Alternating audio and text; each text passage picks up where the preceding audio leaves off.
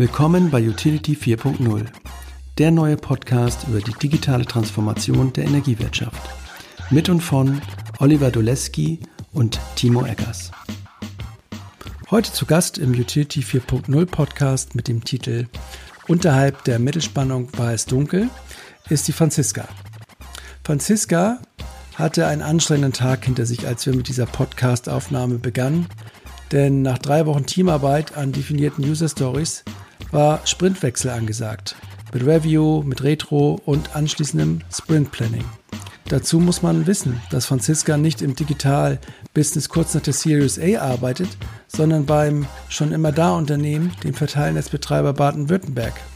Die haben schon vor 80 oder 100 Jahren ähm, die Netze im Südwesten Deutschlands betrieben und ähm, ja, verbuddelt. Und sie arbeitet nicht an einer neuen Version einer x-beliebigen Kunden-App, sondern sie baut zusammen mit ihrem Team am Energienetz der Zukunft, durch das zukünftig diese so unberechenbaren, erneuerbaren Energien fließen sollen. Nicht mehr und nicht weniger. Insofern war ich hoch äh, motiviert zu erfahren von Franziska, wie sie bei dieser Mammutaufgabe vorgeht. Und ich muss ein bisschen spoilern. Man hört es auch sofort, wenn wir loslegen. Sie ist mit immenser, positiver, lachender Energie dabei, aber auch mit Pragmatismus und mit agilen Werten und Methoden. Man muss wissen, dass aus einem Netzzukunftsprogramm mit ursprünglich 14 Silo-Initiativen, so machte man das damals, ähm, ja, wurden jetzt inzwischen fünf Produkte eines gemeinsamen Wertstroms, die heute in einem agilen Framework durch Product Owner, durch Scrum Master und durch ein NT-Entwicklungsteam weiterentwickelt werden. Und to be honest, das hätte ich von einem Netzbetreiber jetzt in dieser Form wirklich nicht gedacht. Viel Spaß beim Hören und beim ja, sich von positiver Laune anstecken mit Franziska. Herzlich willkommen wieder beim Utility 4.0 Podcast. Ich weiß nicht, welche Nummer es ist. Ich glaube, die zwölf sind draußen, vier liegen noch bei mir rum. Shame on me. Äh, ich werde mich jetzt an diesem Wochenende nochmal massiv hinsetzen und die nächsten ähm, sozusagen produzieren. Und heute aber ist schon wieder der nächste Gast hier, ähm, mit dem ich gar nicht gerechnet habe, weil ich ihn gar nicht auf der Pfanne hatte. Ähm, jedenfalls nicht aus dem Grunde, weil im Buch äh, Utility 4.0 jemand was geschrieben hat. Die Franziska hat es nicht gemacht, die Franziska Heidecke. Sie stellt sich gleich hier nochmal ein bisschen vor und ähm, Thema ist heute das Netz, Verteilnetz. Ähm, und ja, Franziska hat wirklich spannende Sachen mitgebracht oder bringt sie mit von der EMBW. Man könnte fast sagen, ich bin so ein kleiner Fanboy, weil ich so viele EMBW-Podcasts schon gemacht habe und immer sage, wie toll ich alles finde. Aber ich kann auch wieder heute nur sagen, es, es sind wieder tolle Sachen, die man hören kann. Und deswegen freue ich mich, dass du da bist, ähm, dass ich dich auch sehen kann hier dank dieser Corona-Zoom, ähm, äh, ja, auf dieses, dieses, dank dieses massiven Ausbaus. Und ähm, ja, Franziska, ich fange mal so an. Ich frage mal, wer bist du eigentlich? Ähm, wo lebst du? In welcher Ecke und wo kommst du? Wo kommst du eigentlich her? Ja, also vielen Dank für die Einladung. Ich freue mich auch, dass ich heute hier sein darf äh, und mit dir so ein bisschen die Themen besprechen darf, die ich mitgebracht habe. Mhm. Ich komme ursprünglich eigentlich aus der Ecke Hannover, bin aber jetzt äh, in Stuttgart angekommen, bin bei der ENBW, bei der Netze BW im Bereich Netzführung tätig und habe da jetzt seit knapp zweieinhalb Jahren ein Projekt aufgesetzt. Das nennt sich Netz Live. Und wir bringen Transparenz ins Verteilnetz. Und das ist auch das Thema, über das ich gerne mit dir heute sprechen möchte. Cool. Und kannst du noch mal ein paar Sachen, so nochmal die Station nochmal so in Ruhe, ähm, wie, wie, wie bist du jetzt genau dahin gekommen, wo du jetzt heute sitzt da? Und, und ja. was hat dir auch den Antrieb gegeben, dass du jetzt da hingegangen bist, ähm, sozusagen? Was war so, war das eher ein Zufall oder war das auch so, war das schon im Scope von dem, was du gerne wolltest? Ja, also ich habe angefangen 2012 bei der Netze BW, damals noch im Bereich Technik Innovation, habe mich also schon früh auch mit den Themen ähm, Lastmanagement und ähm, ja, Smart Grid beschäftigt, war da auch Projektleiterin für ein Thema flexibler Wärmestrom. Das heißt, wir haben Nachtspeicherheizung ähm, genutzt, haben die steuerbar gemacht und, und, haben damals schon getestet, inwieweit wir über diese Nachtspeicherheizung auch eine Entlastung im Netz sicherstellen können. Warum hat dich das interessiert eigentlich? Was genau? Warum findest du das interessant? Nachtspeicherheizung, was ist da? Was macht dich da an? Naja, ähm, also im Endeffekt hat mich äh, das Thema der Integration der Erneuerbaren interessiert. Also klar Thema Energiewende, 2012 großer Boom, Photovoltaikanlagen, ähm, großes Thema damals, heute noch. Und äh, für mich war das einfach ein Antrieb zu sagen, okay, ich möchte da teilhaben, ich möchte meinen Beitrag leisten, einfach auch ein Stück die Energiewende möglich zu machen, das Ganze umzusetzen. Wir waren damals eben schon früh unterwegs, haben in Pilotprojekten da einiges ausprobiert und das hat mich einfach äh, gefesselt und das fand ich super spannend, da. Mitzumachen und das Ganze gleich, mitzugestalten. Hast du schon gesehen, hey, im Netz, das wird problematisch. Ich gehe mal, äh, um das, um das Wirklichkeit werden zu lassen, gehe ich mal ins Netz. Hast du das schon geahnt, dass das da knuppelt? Du hättest ja auch zum, zum Windenergieanlagenbauer gehen können oder um diesen Purpose. Nee, ähm, das Netz war, hat mich gefesselt. Also ja. es war tatsächlich äh, die, die Leidenschaft, die da auch schon an der Uni eigentlich entstanden ist, wo ich mich eher für die Thematik ähm, des Netzbetriebs mhm. interessiert habe. Und äh, da habe ich mir dann auch meine Diplomarbeit, das Diplomarbeitsthema so gesucht, ähm, habe darüber auch den Einstieg dann zur ENBW Netze BW gemacht und habe meine Diplomarbeit bei ähm, der Netze BW geschrieben und bin dann da hängen geblieben. Ja, so ist das halt manchmal. Das ja. kann ich bestätigen. ähm, was, ähm, ich habe versucht, mal noch so eine Frage zu stellen. Jetzt bist du ja noch relativ wahrscheinlich am Anfang von deinem Berufsleben. Was möchtest du gerne noch miterleben, wenn du sagst, irgendwann, ich, ich hau ab mit, keine Ahnung, äh, wann du aussteigst, aber wo würdest du gerne einen Haken dran gesetzt haben? So, ja, so also, da sowas? Ja, definitiv. Also ähm, im, im Endeffekt ist es die, die Digitalisierung ähm, des Netzes. Also mhm da, wo wir jetzt die ersten Schritte machen und wo wir gute und, und große und schnelle Schritte machen, ähm, das ist, glaube ich, wirklich auch die Zukunft. Also wir legen jetzt Grundsteine, die maßgeblich auch ähm, die Zukunft gestalten werden. Und da wäre mein Wunsch, dass wir wirklich in die digitale Verteilnetzzukunft starten und dass dann vielleicht am Ende meines Berufslebens, oh Gott, es ist noch ein bisschen hin, Gott sei Dank, ja. ähm, da auch einen Haken dran machen können. Ja, also für, ich finde, man kann sich das schon so vorstellen, dass man jetzt, weiß ich, so wie früher die Leute, die die Eisenbahn gebaut haben, in den USA oder die vielleicht auch in Europa die ersten Stromnetze gebaut haben, dass man, dass man jetzt was baut, was wirklich lange Bestand hat. Wenn das so ähnlich so wird wie mit dem äh, ja, mit diesem ersten Netz. Ich weiß nicht, wann das überhaupt gebaut wurde, wann die ersten Netze so ins Netz äh, oder in den Boden gelegt wurden. Oder, aber man, ja, man baut da schon was Großes, wenn man gerade jetzt in so einer Transformation dran ja, geht. Ne? Also definitiv. Wobei ich schon auch dafür plädieren würde, also ähm, gerade so diese, diese Gedanken, dass man eben die Assets, ja, also diese Netzassets eben wirklich immer mit, äh, mit Jahresausblicken äh, von 50 Jahren äh, teilweise geplant hat. Ähm, da wird es eine Veränderung geben. Also mhm. klar, die Assets an sich ähm, ist äh, ein langfristiges Geschäft, aber gerade in Verbindung mit der Digitalisierung müssen wir eben auch in der Netze lernen, dass das nicht mehr Assets sind, die ähm, eine Lebensdauer von 50 Jahren haben, sondern dass es da einfach viel, viel schnelllebiger wird. Also alles, was jetzt in Richtung Digitalisierung geht, Sensorik, Aktorik, Mhm. Ähm, da müssen wir uns auch damit beschäftigen, dass das schnellere Zyklen haben wird. Ja klar, ich meine, das ist ja wahrscheinlich so die Idee, Früher hat man halt irgendwas verbuddelt, wo man weiß, da komme ich jetzt 50 Jahre nicht dran, muss halten. Und heute hast du aber die Sensorik, dass du ja auch schon weißt, wenn jetzt was früher ausfällt oder sich was ab, so dass du dann schon wieder ein bisschen schneller reagieren kannst. Ne? Das ist nicht so dieses Verbuddel and Forget so, sondern du bist halt näher dran. Das hören wir bestimmt gleich auch in diesem Netz Live. Absolut letzte Frage noch zu dir, was ich auch immer versuche zu stellen, um den Leuten so einen, ja, so einen Einblick zu geben, was du eigentlich so Tag für Tag machst. Heute eben hast du schon kurz angerissen, vielleicht kannst du mal wiederholen. Was war heute, äh, heute das, was du ganz konkret gemacht hast? Was war heute dein, heute ist Mittwoch. Wie sah dein Mittwoch aus? Ja, äh, genau, heute ist Mittwoch. Ähm, wir hatten heute Sprintwechsel. Das heißt, äh, es ging los heute Morgen um 9 Uhr mit unserem Review. Wir haben geschaut, was die letzten drei Wochen entstanden ist, also die Ergebnisse diskutiert im ganzen Team. Momentan Corona-bedingt eben auch alles über, über Teams aktuell, läuft aber sehr, sehr gut. Also ähm, wir haben jetzt wenig äh, Probleme und auch wenig Effizienzthemen, dass wir sagen, boah, irgendwie, wir kommen gar nicht mehr vorwärts.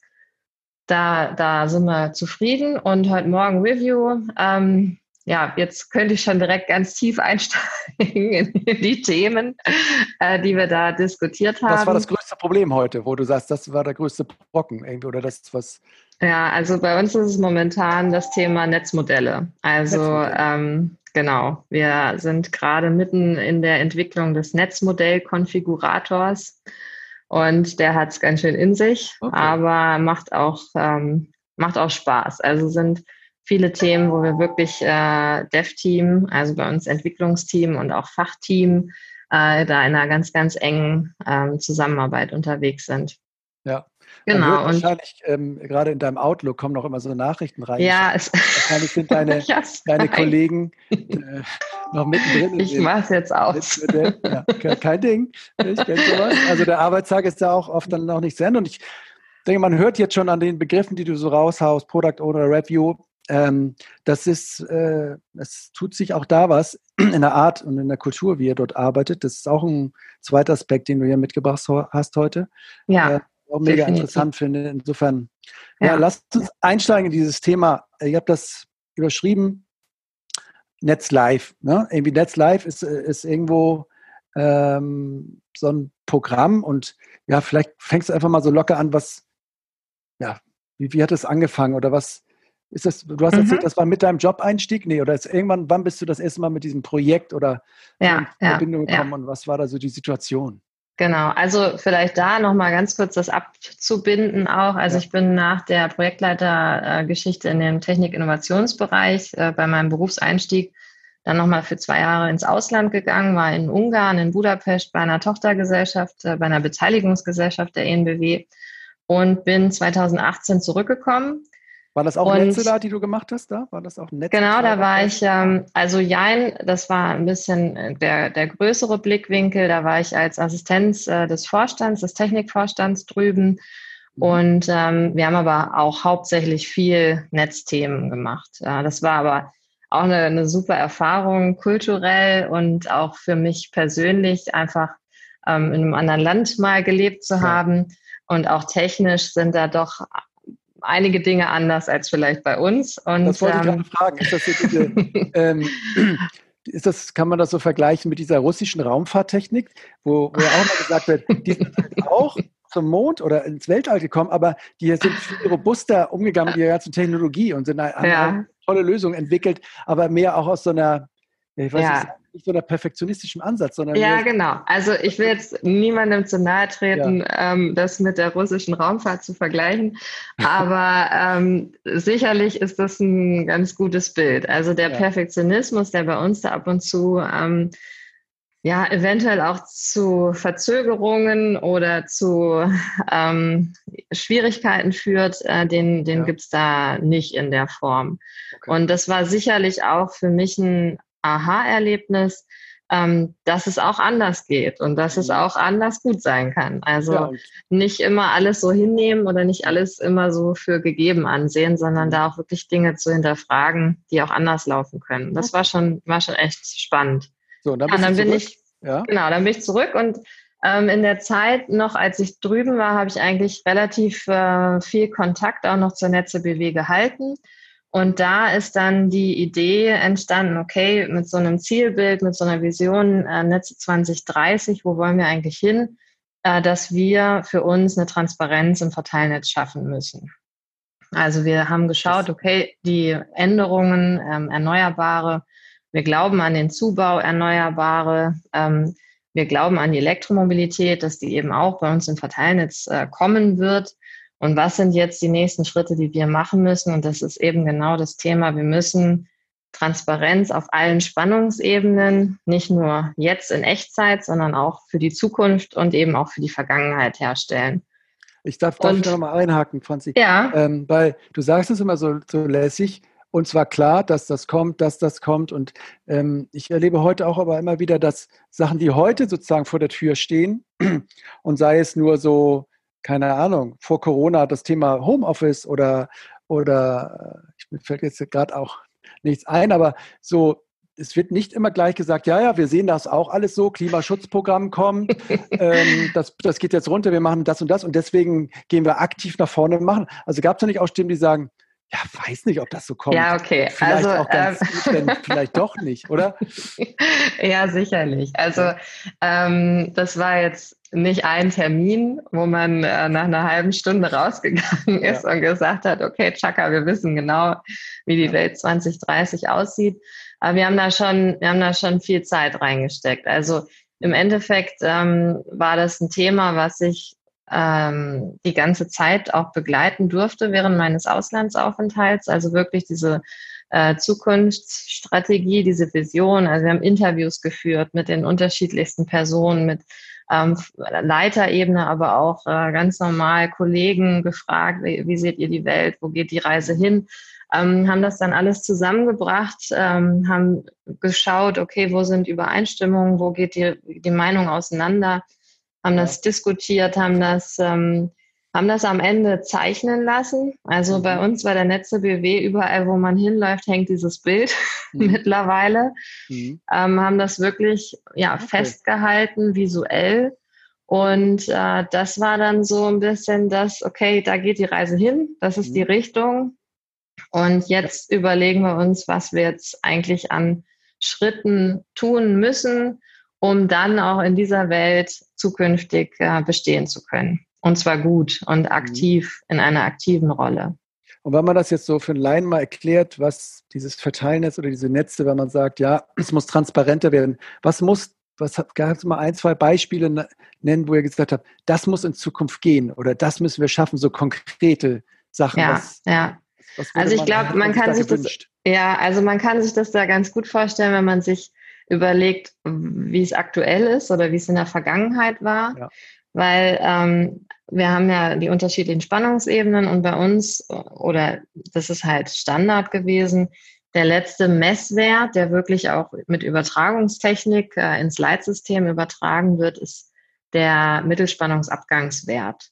Also das heißt im Umspannwerk ähm, der Mittelspannungsabgang, der dann noch ähm, als, als Messpunkt wirklich in, in Echtzeit ins Leitsystem geht. Und alles, was so, da drunter hängt. Quasi, du, ähm, also die Stromautobahn, ne, ÜNB transportiert ist, dann geht es eine, ist das dann schon die nächste Ebene, aber geht es Ebene runter? Ja, genau bis also, zu dem Punkt und dann sagst du, das kriege ich alles von oben, so, sozusagen, wenn ich das so oben unten sage. Und ja. das ist der letzte Messwert dann auch gewesen und dann. Und alles darunter ist Blackbox. Ja. Also darunter ist dann. Bis zur Steckdose äh, keine. Genau, bis zum Haus. Also wenn man jetzt diese Straßenanalogie sich hernimmt, genau, die Autobahn ist der ÜNB, die Bundesstraße ist so 110 kV-Netz ja. und dann da am Umspannwerk von Bundesstraße zu Landstraße, also ja ähm, von, der, von der Hochspannung zur Mittelspannung. An der Stelle haben wir genau den letzten Messpunkt. Mhm. Und was geht dann, rein und was geht raus? Und nee, raus ja, ja nicht, rein. Mhm. Genau. Und, ähm, und da alles, was da drunter hängt, Landstraße und ja. innerorts, also Ortschaften, also Mittelspannung, Niederspannung, ist Stand heute nicht ähm, in Echtzeit überwacht. Und warum war das immer egal? quasi? Weil es einfach es auch nicht gebraucht hat. Also es war ja klar, wir hatten die großen Kraftwerke. Ja. Ähm, wir haben äh, vor allen Dingen den Fokus auch stark auf die Netzplanung gelegt. Also das Ganze mit den Gleichzeitigkeitsfaktoren, das hat gut funktioniert. Mhm. Ähm, man konnte das Netz gut auslegen, äh, gut dimensionieren und äh, ist da in keine großen äh, Unsicherheiten reingelaufen. Und durch den Ausbau der Photovoltaik und dann auch der Windkraft, die ja vor allen Dingen, also Photovoltaik bei uns in Süddeutschland eben auch in, ähm, in der Niederspannung stattfindet. Klar, es gibt auch große Solarparks, aber es gibt mhm. eben auch viele Einfamilienhäuser äh, mit Solardach und aber auch die Windkraft viel in der Mittelspannung einspeist, haben wir da einfach keinen Überblick. Also wir wissen nicht genau, okay, äh, wer was passiert da unten? Also jetzt nochmal, um auf die Straßenlogik zu kommen. Wer fährt gerade von A nach B und warum? Und ist da gerade Stau oder nicht? Oder könnte das zu einem Stau äh, werden? Und das ist halt ein Thema, wo wir gesagt haben, wir glauben daran, wir glauben an die PV, wir glauben an den Zubau, wir glauben an die Erneuerbaren und auch dann an das Thema Elektromobilität, weil das ist ja dann nochmal der Gegenplayer ja. der plötzlich ähm, auf, auf der Verbrauchsseite äh, neue Anforderungen mit sich gebracht hat. Und da haben wir gesagt, okay, da müssen wir ran. Also mhm. das ist ein Thema, das können wir ähm, nicht weiter so stehen lassen. lassen. Mhm. Jetzt hätte man natürlich überall so Zähler einbauen können, ne? so naiv gedacht. Dann baue ich halt mehr Zähler ein, dann habe ich mehr Punkte. Ähm, das hätte man wahrscheinlich gemacht, wenn man noch ein paar Jahrzehnte vorher gewesen wäre. Aber jetzt ja. kam ja auch die Digitalisierung sozusagen mit rein, oder? Also, ja, genau. Ähm, also, die Möglichkeiten waren dann auch auf einmal, also die Notwendigkeiten, die ihr gesehen habt, ähm, waren da oder es waren große Aufgaben da, aber es waren auch mehr Möglichkeiten jetzt da, die sich auftaten, richtig? Ja, ja. Also ähm, natürlich jetzt Zähler an sich, also gerade in Richtung auch intelligentes Messsystem.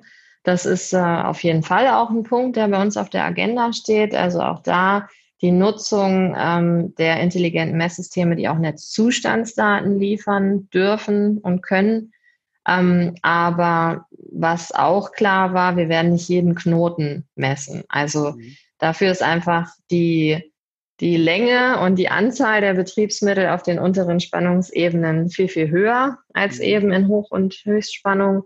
Und deswegen äh, ist es keine wirtschaftliche Darstellung, da wirklich jeden Punkt zu messen. Mhm. Und ähm, so war dann relativ schnell klar, okay, äh, das Ganze wird eine digitale Lösung, die dann eben auch über Algorithmen ähm, abgebildet werden kann. Sodass du allein auch die, die ganze Datenflut, die dann entsteht, äh, sozusagen besser handeln kannst, ja. Und, ähm, ja, genau. Und wie Wobei das konkret, ja?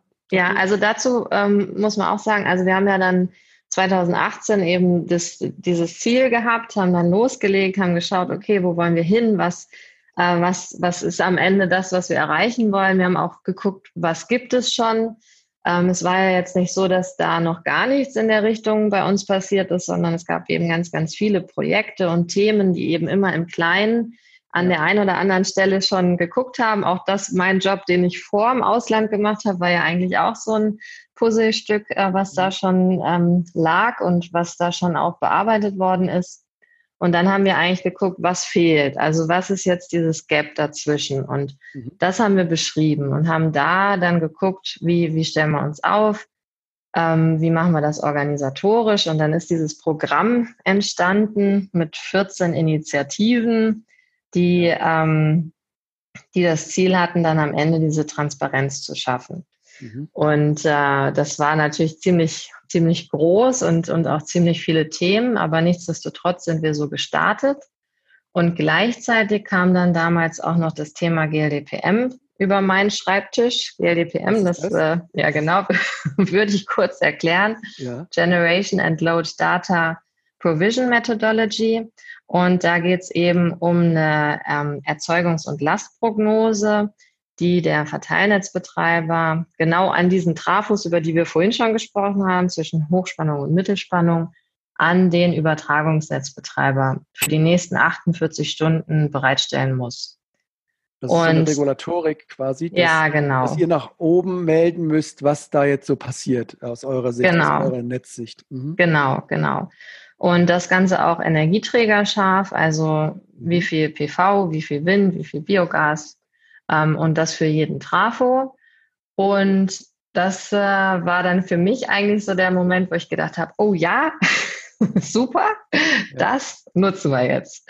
Und ähm, das ist natürlich, ja, das war für mich äh, nochmal ein Rückenwind und hat dann einfach auch nochmal dazu geführt, ähm, dass wir richtig Fahrt aufgenommen haben. Mhm. Das also war dann so einen regulatorischen Zwang genutzt. Das heißt, hier steht genau. doch, da Gesetz, müssen wir sowieso. ja, das genau. passiert ja so oft, dass man dann sagt, endlich. Und da packe ich jetzt alles mit rein, was ich die letzten 30 Jahre nicht hingekriegt habe. So. Also wir haben, genau, wir haben halt gesagt, okay, bis Ende des Jahres, wir hatten halt mit der Transnet BW ähm, auch eine Übergangsregelung ja. gefunden, weil das Ganze war ja ab Januar 2018 schon. Mhm ähm, aktiv. Da hatten wir ähm, eben eine Übergangsregelung. Aber wir haben gesagt, okay, das Ganze, die Übergangsregelung läuft eben bis Ende des Jahres und dann ähm, soll das Ganze automatisiert eben über einen digitalen Prozess auch laufen. Okay.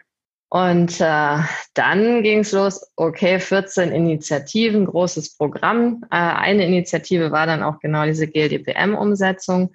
Mhm. Und die haben wir dann im agilen äh, Umfeld gestartet. Also das heißt, wir Nur haben da die, dann. Eine von den 14 habt jetzt Genau, das war der Start. Also diese eine Initiative äh, war. Und warum habt ihr das gemacht? Also, also die Initiative laufen, 14, 13 andere machen ihr klassisches und jetzt macht eine so agil. Und, und ja, genau. Jetzt quasi so ein ja, weil wir einfach nur noch sechs Monate Zeit hatten. Ah.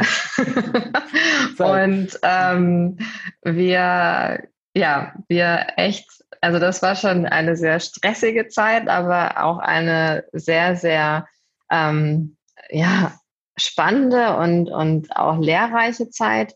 Und wir haben dann wirklich auch für mich, das war absolut kalt, der Sprung ins kalte Wasser, also vorher noch nicht wirklich so gearbeitet, dann äh, waren da, ähm, war auf jeden Fall ein IT-Architekt mit dabei und wir hatten, glaube ich, am Anfang zwei Entwickler und eben irgendwie ganz viele Fachkollegen, die ganz viel Elektrotechnikwissen hatten, aber nur diese zwei Entwickler, die da auf der anderen Seite saßen ja. und das umgesetzt haben.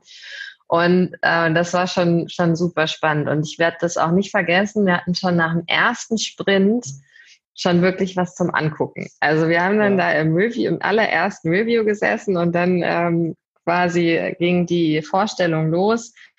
Und da war dann schon das erste Feature ähm, fertig und das hat uns alle so vom Hocker gehauen und auch für so eine Begeisterung und so ein Spirit gesorgt, dass es dann richtig loslief. Und Aber dann Wer, wer, nochmal, wer kam da drauf? Jemand sagt, oh, wir haben noch sechs Monate. Da muss ja einer da sein, der sagt, oh, wenn man wenig Zeit hat, da gibt es sowas wie so ein agiles Framework, nach dem man arbeiten kann. Äh, der ja. muss es ja erstens kennen, der muss den Arm heben und der muss dann auch irgendwie sagen, ja, und ich weiß auch, wie es geht, weil du sagst jetzt, wir haben dann einfach so losgearbeitet. Wie kam denn das dazu, dass ihr. Ja. Also ähm, ich hatte, ja, also das war natürlich äh, auch da schon 2018 ähm, war das schon auch ein Thema, was natürlich auch bei, bei der Netze BW so, so losging. Also es gab auch andere ähm, Teams, die schon so gearbeitet haben. Ähm, zum Beispiel auch ähm, für uns, bei uns sind viele dieser Themen als Hashtag-Themen benannt, also Hashtag Kunde war schon so unterwegs. Die haben ähm, vor allen Dingen damals die, die Homepage auch gemacht und äh, angepasst und eben auch so ein neues Kundenerlebnis gebracht. Und ja, mit dem war ich, das war dann auch wieder jemand, den ich von vorher kannte aus dem Technik-Innovationsbereich. Und so hat man sich einfach ausgetauscht und dann war klar, okay, eigentlich gibt's jetzt nur diese, diese Chance, ja, und ja. Ähm, die ergreifen wir jetzt. Und dann hatten wir auch. Finde, es ist so typisch, weil, und es wird, also, dass es immer so Vorläuferinitiativen gibt, die wesentlich kleiner sind. Und ich finde aber trotzdem, dass es immer so wichtig ist, dass, dass auch die jemand, der anfängt mit so neuen Sachen, dass die in kleinen Bereichen, auch wenn es der erste ist, dass die es trotzdem tun und nochmal ein zweiter ja. und dritter. Und irgendwann kommt dann wie bei dir der Moment, dass man auf sie zurückgreift. Und wenn diese Vorarbeit nicht gemacht wurde, oder ein paar, die sich da reingezeckt haben schon, ja. dann ja. wird es nie so schnell gehen. Insofern ist das ganz klassisch, aber. Also definitiv. Aber ähm, hat uns damals eben auch geholfen und ähm, wir konnten dann da loslegen, haben eben angefangen. Wir hatten dann auch aus dem IT-Bereich ähm, relativ schnell einen Scrum Master mit an Bord, der dann auch schon wirklich, der kam schon aus diesen Vorgänger-Teams ähm, mhm. und hatte dann auch schon Erfahrung und hat uns da wirklich gut ähm, an die Hand genommen und, und äh, so haben wir das geschafft, dass wir eben im Dezember auf einen roten Knopf gedrückt haben und dann lief eben die GLDPM. Ja. Und damit haben wir dann aber auch wieder in Richtung Management und Führungsebene, glaube ich, auch ein Zeichen setzen können, dass es halt wirklich wow, so ein Wow-Effekt gab, okay, das funktioniert, ja, das mhm. funktioniert wirklich und ähm, das. Was haben das die anderen 13 Projekte denn gesagt? Haben die das nicht hingekriegt und haben gesagt Mist oder, oder wie war das? Nee, also da muss ich ähm, fairerweise sagen, also wir haben nicht alle gleichzeitig gestartet. Ja, okay. Wir haben immer so in Dreierpacks äh, losgelegt mhm. und ähm, wir sind dann aber auch in dem Moment, also Ende 2018, schon ähm, organisatorisch zu dem Entschluss gekommen, dass wir eben nicht äh, 14 Einzelprojekte da starten, sondern dass wir jetzt gemeinsam als einen Wertstrom uns aufstellen wollen. Mhm. Und äh, das gab dann auch nochmal eine Entscheidung, okay, wir, wir machen nochmal alles anders, also nicht jeder für sich, sondern alle gemeinsam, alle an einem Strang. Und ähm, dann haben wir Anfang 2019 auch nochmal Zeit investiert in so eine gemeinsame Schulung, also dass eben auch die anderen alle abgeholt worden sind. Was haben wir für Erfahrungen gemacht? Äh, was, was lief gut, was lief nicht so gut? Ja. Ähm, haben uns zusammengesetzt und haben dann eben gesagt, okay, jetzt gemeinsam ähm, weiter. Für alle. Mhm. Genau, genau. Okay. Und dann kam der nächste große organisatorische Schwenk Mitte des Jahres, weil es waren ja immer noch irgendwie so 14 Themen. Also mhm. jeder hatte so sein Thema, mit dem ja. er da unterwegs war. Und da haben wir festgestellt, es war auch auf einem Workshop, ähm, wo wir eigentlich ein ganz anderes Thema geplant hatten, aber manchmal kommt es dann doch anders, als man denkt. Und da wurde dann klar, okay, mit diesem, mit diesem Schnitt passt es nicht. Und dann haben wir gesagt, okay, jetzt stellen wir uns wirklich in der Produktlogik auf und haben fünf Produkte definiert und haben eben aus diesen bisherigen 14 Initiativen, die es schon gab, ähm, die Verantwortung und Aufgaben und Rollen und so weiter und so fort so zusammengezogen und, und schlüssig eben zu Produkten geformt. Okay, da, warum habt ihr das gemacht? Also ihr seid von Initiativen, das geht wahrscheinlich eher so, stelle ich mir so vor, von, von Themen, die man tun muss ja, genau. zu Produkten, die man einem Kunden. Ja, genau. Ist das diese Kunden? Ganz, ganz wichtig, ja, genau. Ganz wichtiger Punkt, ähm, Thema Kunde und Nutzer. Also bei uns ist ja zu dem damaligen Zeitpunkt der Kunde vor allen Dingen der Anwender gewesen.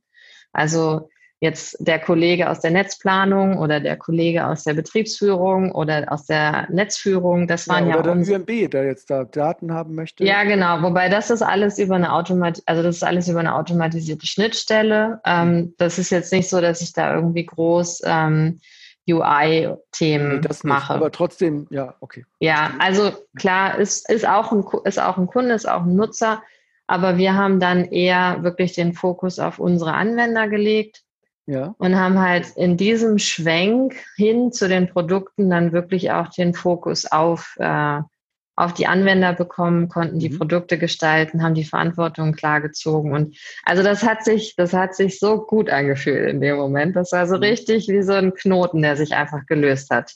Aber du hast eben auch so mit einem Satz erwähnt, dass ihr die Strukturen auch und auch, äh, sag ich mal, ja, also Projektstrukturen, Verantwortungsstrukturen verändert hat. Du hast gesagt, ja. zusammenziehen und so.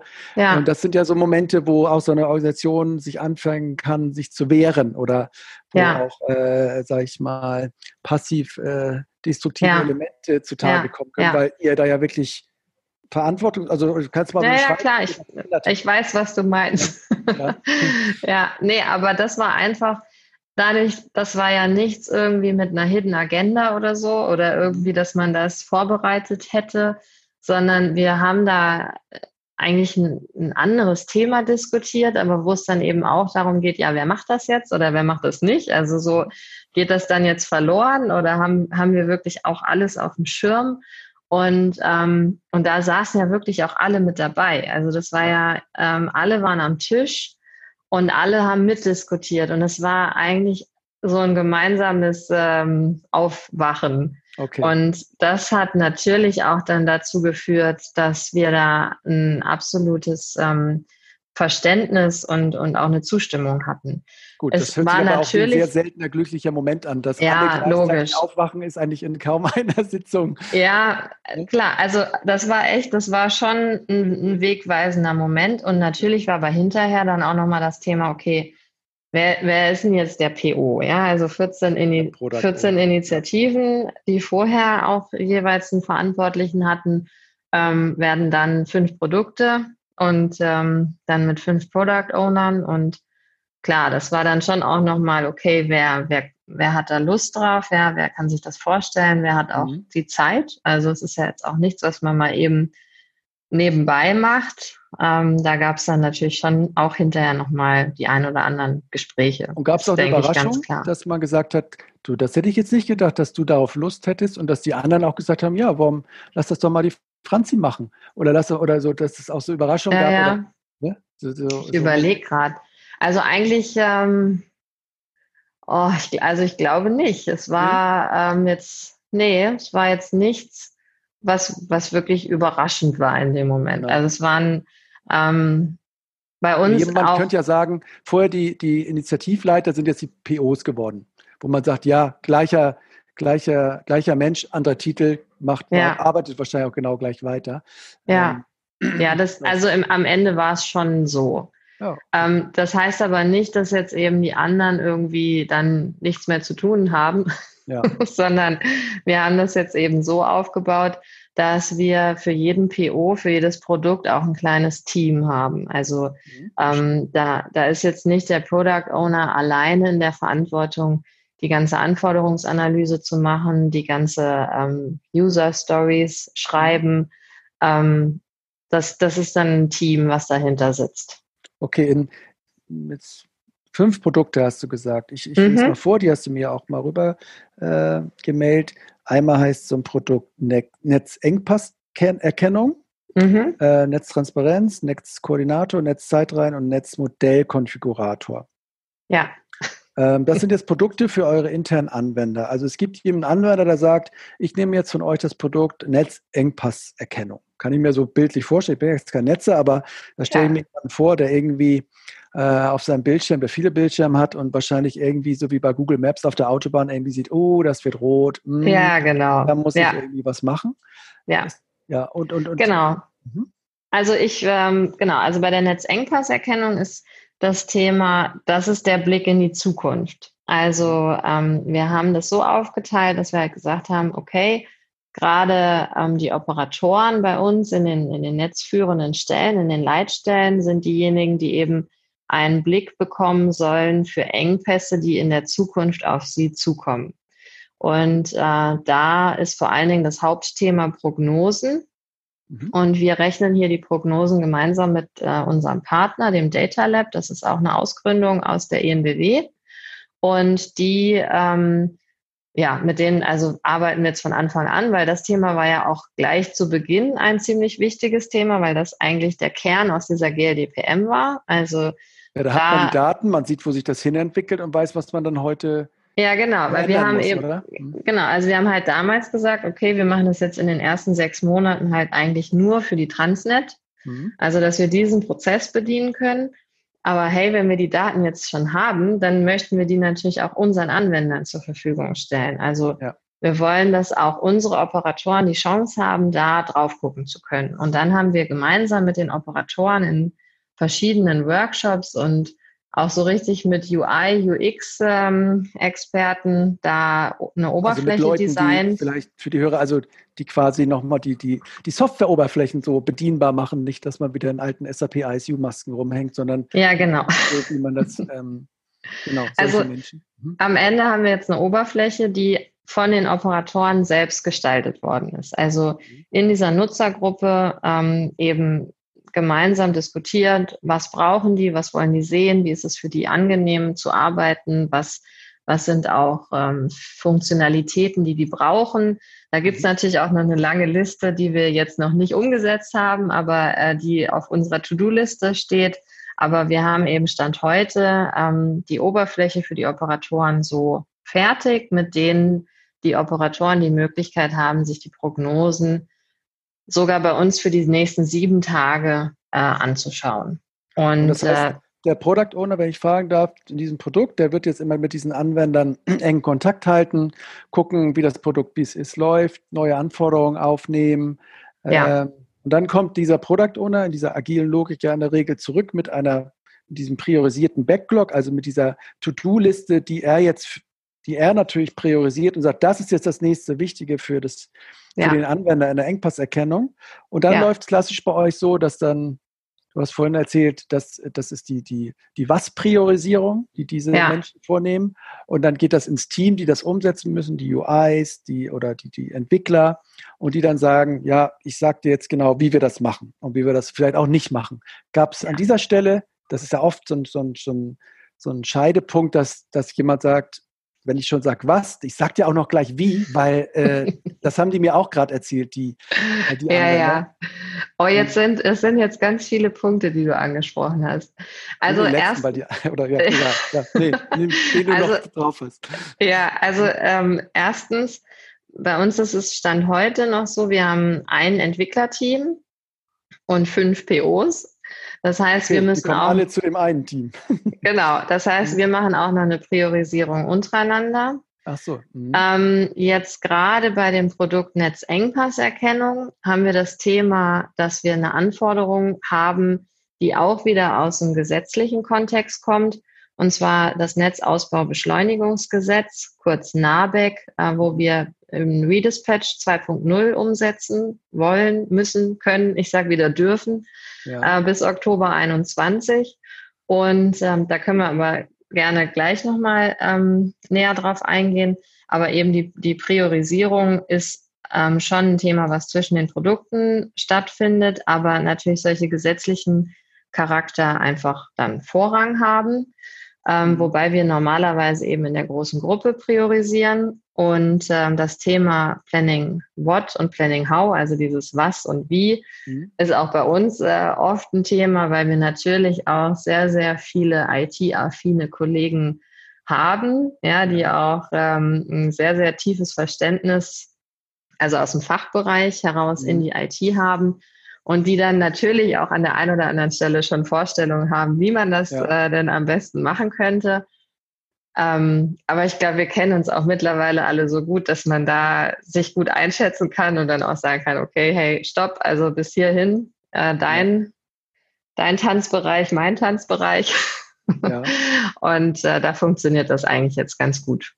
Und ähm, wie ist das mit diesem Thema, dass man ja versucht, du hast es vorhin erzählt, nach dem ersten Sprint habt ihr gleich ein kleines Feature gehabt. Das ist ja so dieses Thema, dass man versucht, kleine funktionierende Bausteine auszuliefern und nicht ein großes Gesamtpaket. Ja. Ähm, das ist ja auch eine Umstellung, ne? dass man dann ähm, ja, ja. Dinge so klein machen muss wieder oder so schlank machen muss, dass die zwar in der gesamten Funktionalität da sind, aber natürlich noch nicht in dem Ausbau, wie man sich das äh, ja. Anwender wünscht. Ist das also das, das ist ein Thema, das funktioniert bei dem einen Produkt besser als bei dem anderen. Also wir haben zum Beispiel jetzt ein guter Schwenk auf, die, auf das zweite Produkt, die Netztransparenz, wo wir nämlich nicht mehr in der Prognose unterwegs sind, sondern in der Echtzeit. Also hier rechnen wir die State Estimation, wo wir schon zwei Mittelspannungsnetzgebiete ausgerollt haben, wo wir gemeinsam mit Gridhound ähm, da, da die State Estimation rechnen und ähm, eben auch Was ist die Basis, State Estimation? Sorry, wenn ich da. Ja, ähm, das ist die Zustandsschätzung. Also wir hatten jetzt ganz am Anfang des Gesprächs ja gesagt, okay, wir haben gesagt, wir können die Digitalisierung nutzen. Mhm. Wir müssen nicht überall Messungen aus, ähm,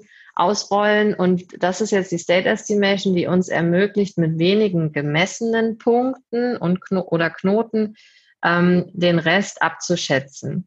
Und wir haben jetzt zwei Pilotgebiete wo wir tatsächlich nur mit diesem einen Messwert aus dem Mittelspannungsabgang, also am Umspannwerk Mittelspannungsabgang, dieser Messwert wird an Gridhound gesendet und die rechnen die State Estimation für das gesamte darunterliegende Mittelspannungsnetz. Mhm. Und da sind wir jetzt genau, also im Austausch und gucken, wie gut funktioniert das, ähm, wie viel zu, also wir haben in diesen Mittelspannungsnetzen insgesamt circa 60 Prozent der Ortsnetzstationen wirklich gemessen.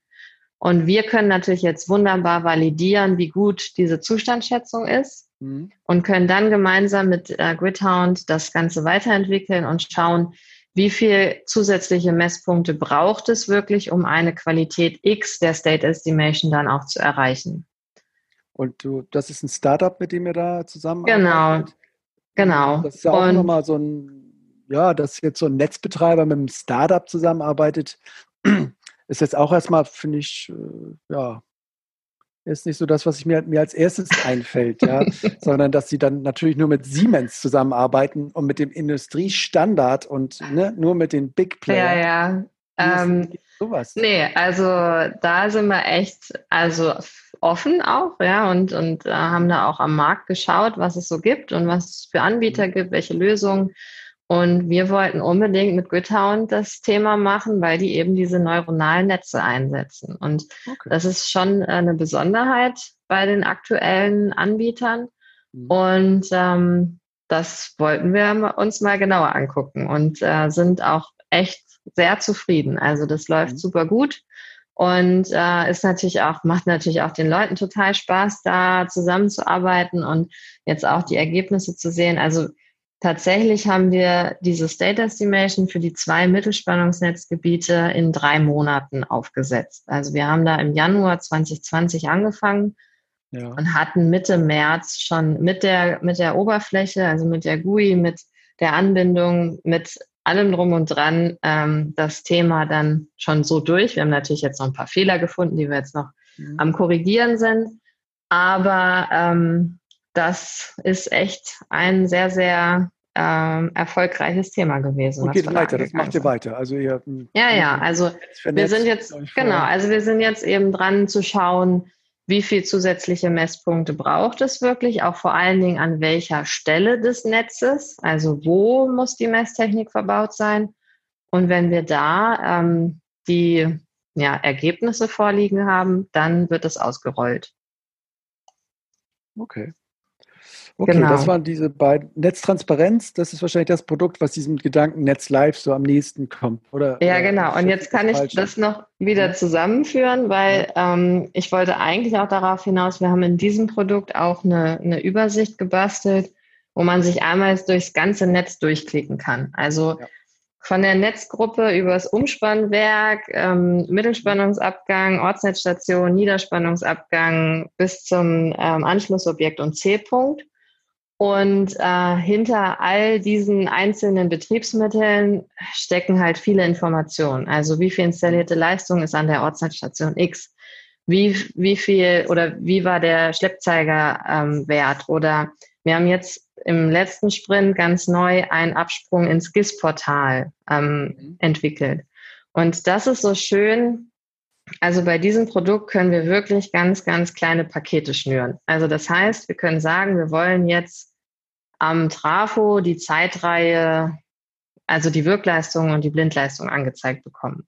Mhm. Und dann ist das eine Sache, da kann man eine wunderschöne User Story schreiben, Anforderungen, Ak Akzeptanzkriterien und mhm. äh, drei Wochen später, wunderbar, klickt man auf den äh, Knopf und da kommt dann genau das Gewünschte. Und das funktioniert an der Stelle echt gut. Andere Themen, und da sind wir jetzt gerade wieder bei den Netzmodellen und dem Netzmodellkonfigurator, die sind einfach komplexer. Und ähm, da haben wir auch Themen, wo wir nicht in einem Sprint sagen, okay, wunderbar, wir haben jetzt eine Mini-Funktionalität. Das, mhm. das kommt schon mal vor. Also wir haben dann auch Architektur-Stories, die wir einfach machen müssen. Mhm. Ähm, die, die sind dann an der Stelle eine, eine ganz wichtige Grundlage, um eine Zukunftsfähigkeit auch, auch sicherzustellen. Und das ist aber auch okay.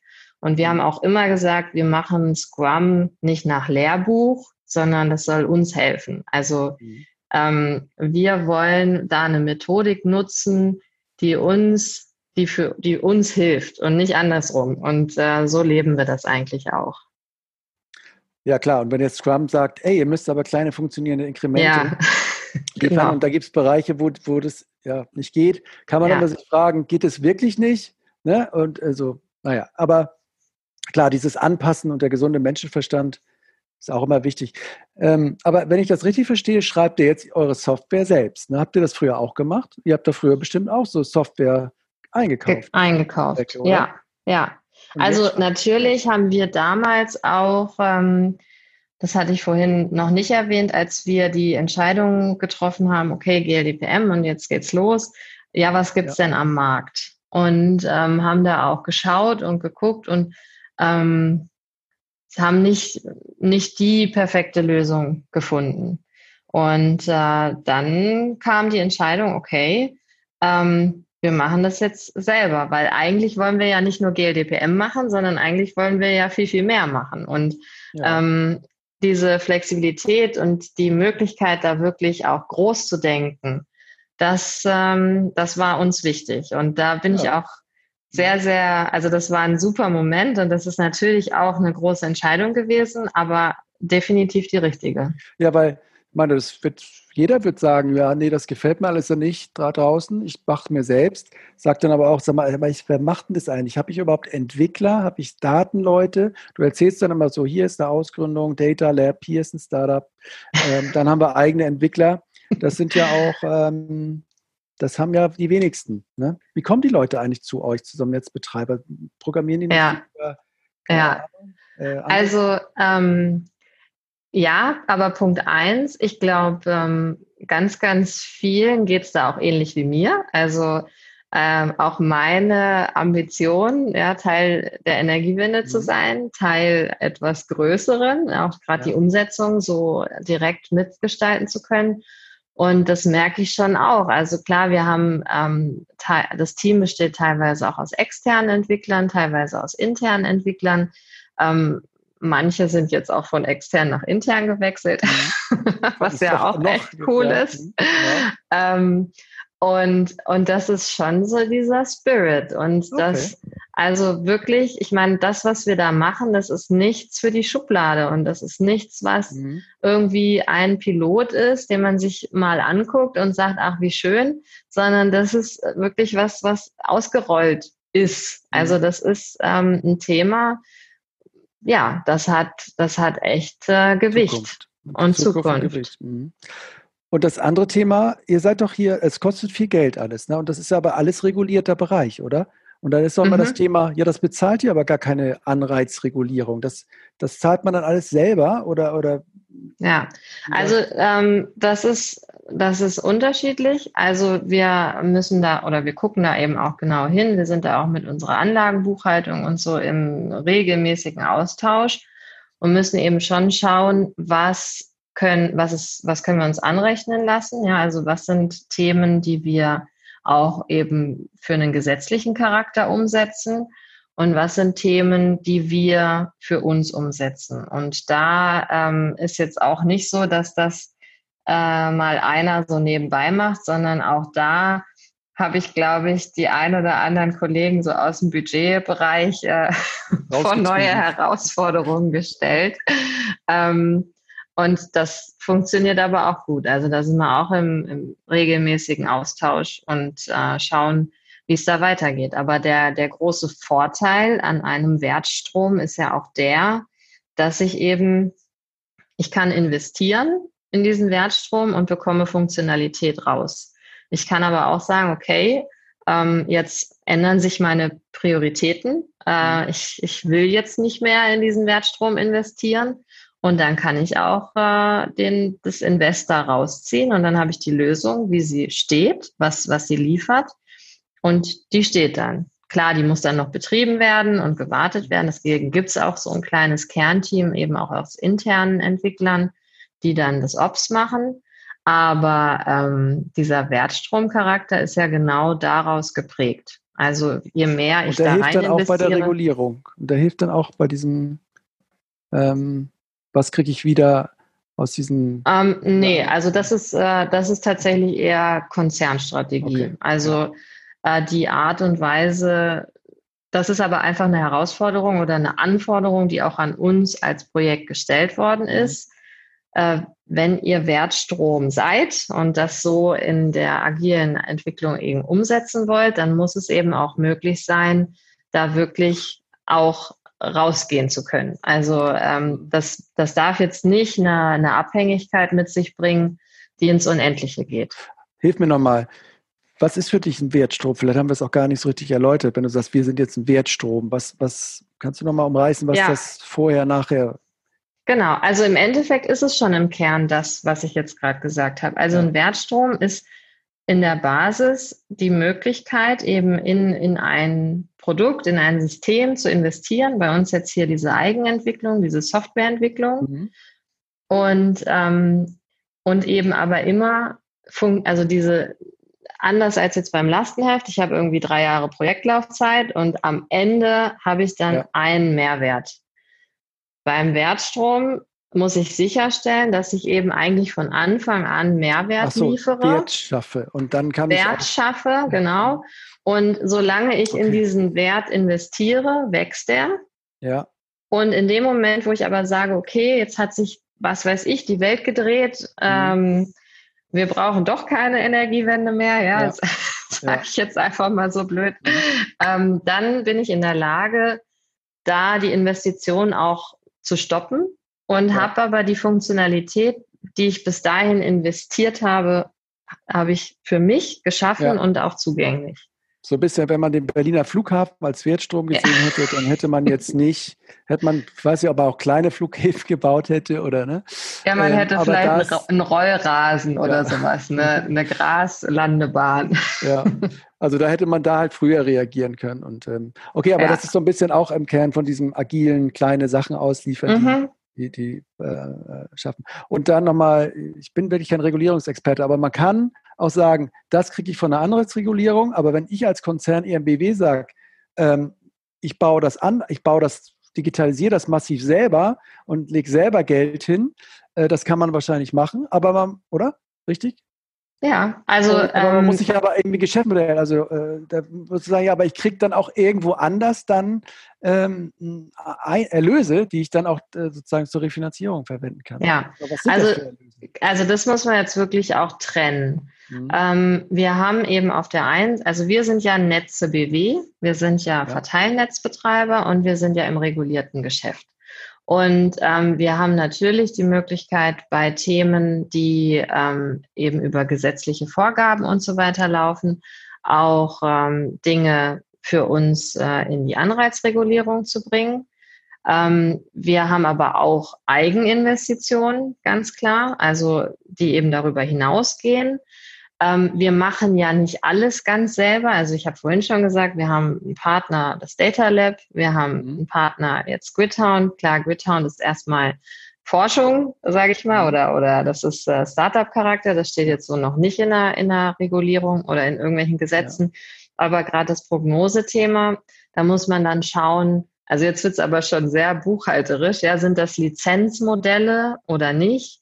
Und ähm, das sind dann alles Themen, mit denen man sich echt im Detail auseinandersetzen muss und eben schauen muss, ähm, wie man das dann kostenseitig auch, ja, auch meine, bewerkstelligt. Meine Frage war nur, gibt es auch irgendwie wieder was zurück oder freut sich dann irgendwie ähm, die andere Regulierung, dass die MBW ihre Netze noch so mega digitalisiert hat, noch über, über die Anforderungen hinaus, das super ja, modern ja. gemacht hat.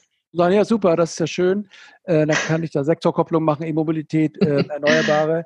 Ähm, ja, aber, also da, da kommen wir jetzt wieder so ein bisschen zu dem Thema, was ich vorhin auch schon angesprochen habe, äh, Redispatch 2.0. Da wolltest du ja eh noch was dazu zu erzählen. Ja, genau. Und ähm, also Redispatch 2.0 ist jetzt ein, ein Thema, das kommt eben aus dem NABEC und es gibt ja schon den Redispatch 1.0, wo ja. eben vor allen Dingen die Übertragungsnetzbetreiber und äh, die Kraftwerke, die Großkraftwerke Aber beteiligt was ist nochmal sind. diese Redispatch? Also von der Definition heißt?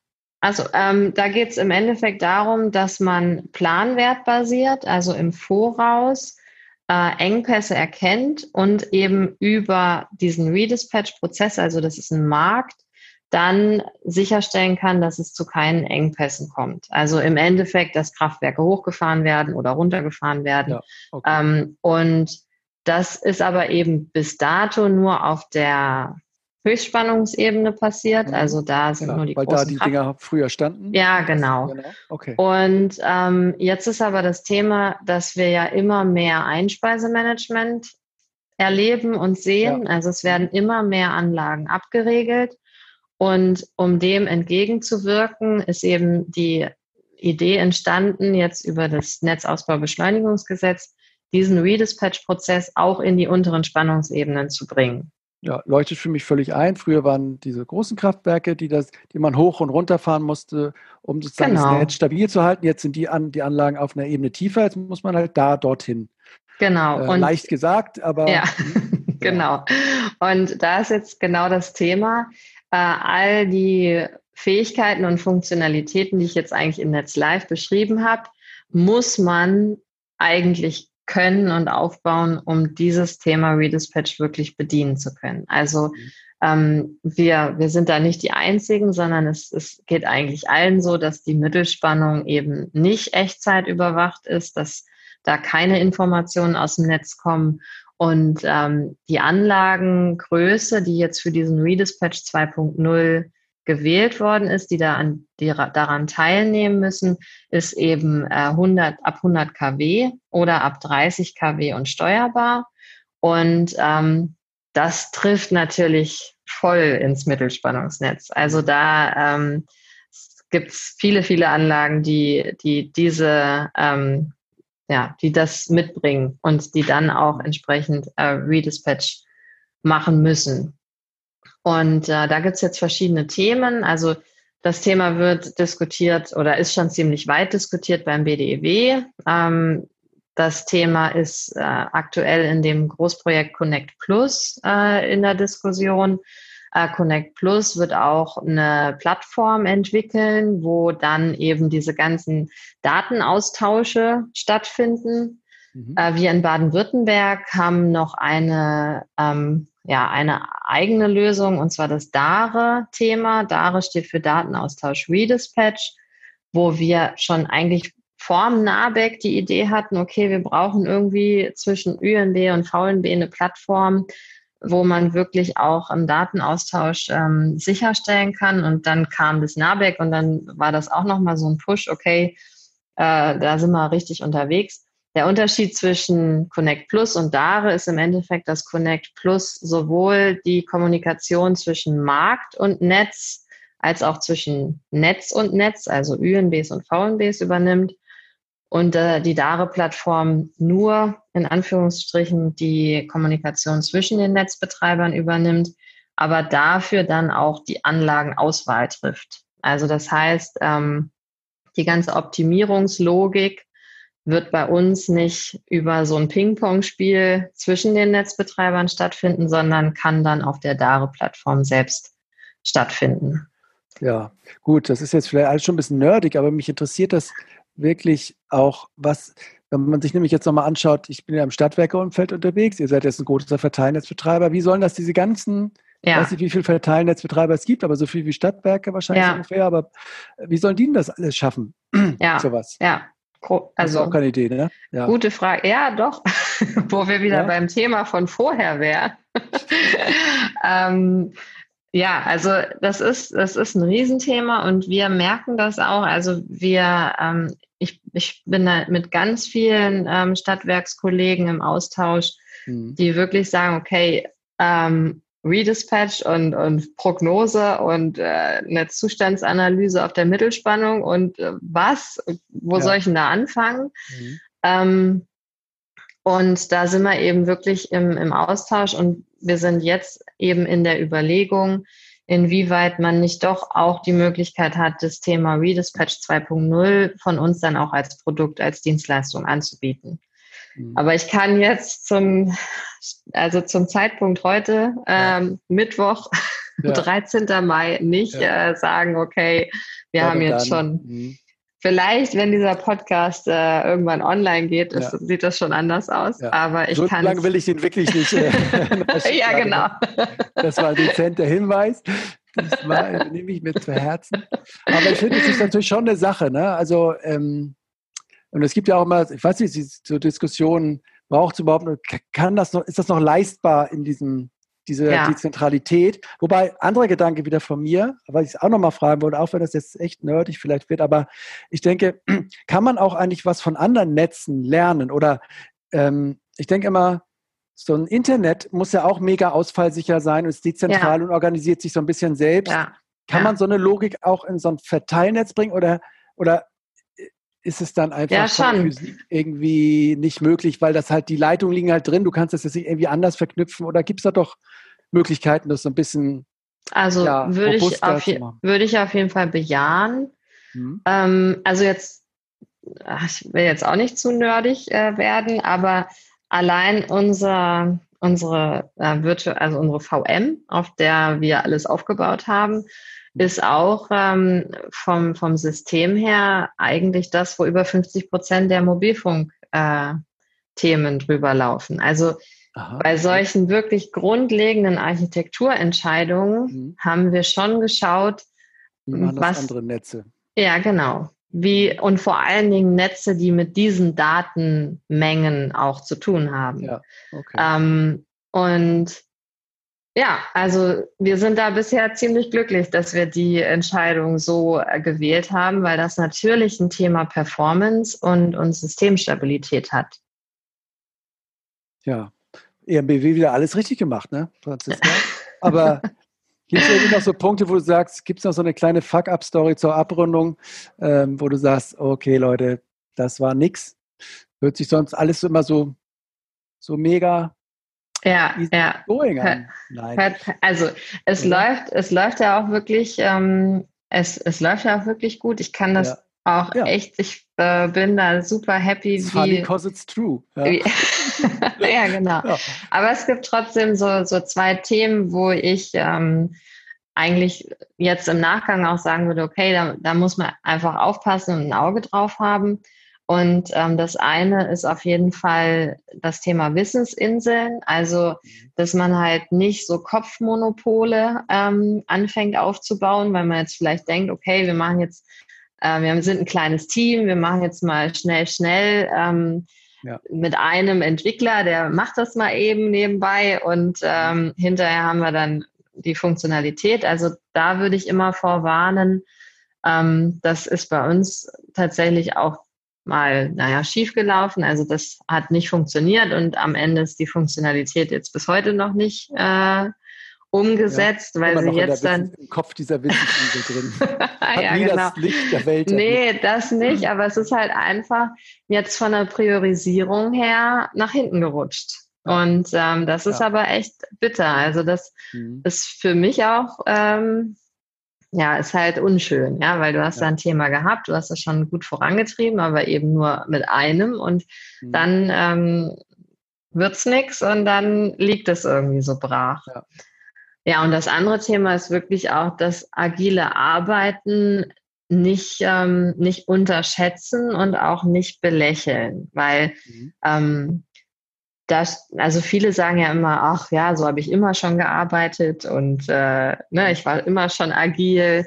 Ja. Aber da muss ich sagen, nee, also das hat schon echt Struktur. Und das, also ich habe ja gesagt, heute Sprintwechsel, das geht um neun los, Review, danach ist die Retro, um eins ist dann das Planning. Also man hat da schon eine ganz andere Organisation auch dahinter. Also das geht äh, Schlag auf Schlag. Und da, ähm, das darf man nicht zu locker angehen. Also da würde ich vorwarnen. Aber gab es nicht auch Leute, die, die, die gesagt haben, ich bin zum Netz gegangen, damit ich es locker angehen kann? Also was, also, also ähm, nein, also oder dieser Druck, der da ja kommt, ich, ich kenne diese Transparenz, dieser Druck, dieses, dieses, es geht immer weiter, immer vorwärts, du hast diese, diese Präsentationstermine. Ja, ja klar. Also es, ähm, es gibt immer Leute, die mit der einen oder mit der anderen Arbeitsform irgendwie besser äh, zurechtkommen. Es gibt viele, die das irgendwie dann auch aufs Alter schieben. Das würde ja. ich jetzt mal nicht machen. Also wir haben äh, beide Erfahrungen gemacht. Mhm. Es gibt sowohl junge Kollegen, äh, die sagen, oh, das ist aber irgendwie komisch, äh, so zu arbeiten ähm, als auch Ältere, die halt sagen, boah, ja, da habe ich jetzt schon immer drauf gewartet, dass es das mhm. jetzt mal gibt. Ähm, von daher, ja, klar, also die hat man, glaube ich, immer und das ist auch völlig okay. Und ich würde auch immer sagen, agiles Arbeiten ist nicht die Lösung aller Probleme, sondern man muss sich schon genau angucken, was habe ich denn eigentlich für ein Problem? Also ja. ist das wirklich von der Komplexität so, schwer zu greifen, dass ich nicht genau weiß, wie meine Lösung aussieht, dann würde ich immer dazu raten, in solche Formen reinzusteigen. Mhm. Oder weiß ich eigentlich ganz genau, was ich will und kann das auch sehr genau definieren und beschreiben. Und dann muss ich mir überlegen, äh, welcher Weg der richtige für mich ist. Mhm. Ja, du spielst auf diese Unterscheidung von diesem Menschen mit diesem unaussprechlichen Namen ja. an, äh, der sagt, es gibt halt auch Situationen, die sind komplex, da ist es gut, aber es gibt auch Sachen, wo es einfach ist. Ähm, wobei ich dann immer auch so denke, ja, aber dieses, das Wertekonstrukt, das, das, das ähm, ist auch in diesen einfachen Situationen, wo, wo ganz klar ist, wo dir jemand sagen kann, du gehst jetzt links und gehst rechts, ist schon auch schöner, wenn du selber quasi äh, klar. das sozusagen aussuchen kannst. Und, ja, aber ja das wird jetzt auch noch agil nerdig. ähm, Franzi, ich weiß nicht, wie lange wir jetzt hier über Netze gequatscht haben, was ich mir auch vor vielen Jahren habe nicht vorstellen können, dass man, dass ich das durchhalte und dass ich dem folgen kann, was ein Kompliment sein soll an dich. Ich würde sagen, haben wir noch irgendwas vergessen? Ähm, nee, glaube ehrlich gesagt nicht. Ähm, für mich passt. Okay. Dann schließe ich diesen sehr interessanten Podcast. Wir haben ja schon Vorgespräch geführt und ich kann wirklich sagen, ich habe noch nie jemanden ges gesprochen, der so jung dabei ist und, und so enthusiastisch ist. Und, ähm, Vielen Dank, ja. freue ich mich. Hat auch großen Spaß gemacht. Das war Utility 4.0, der neue Podcast über die digitale Transformation der Energiewirtschaft. Solltet auch ihr gute Beispiele, Unternehmen, Leute aus Energieunternehmen kennen, die Teile dieser digitalen Transformation erfolgreich oder auch nicht so erfolgreich bewältigt haben, so freuen wir uns über eine Nachricht von euch. Vielen Dank.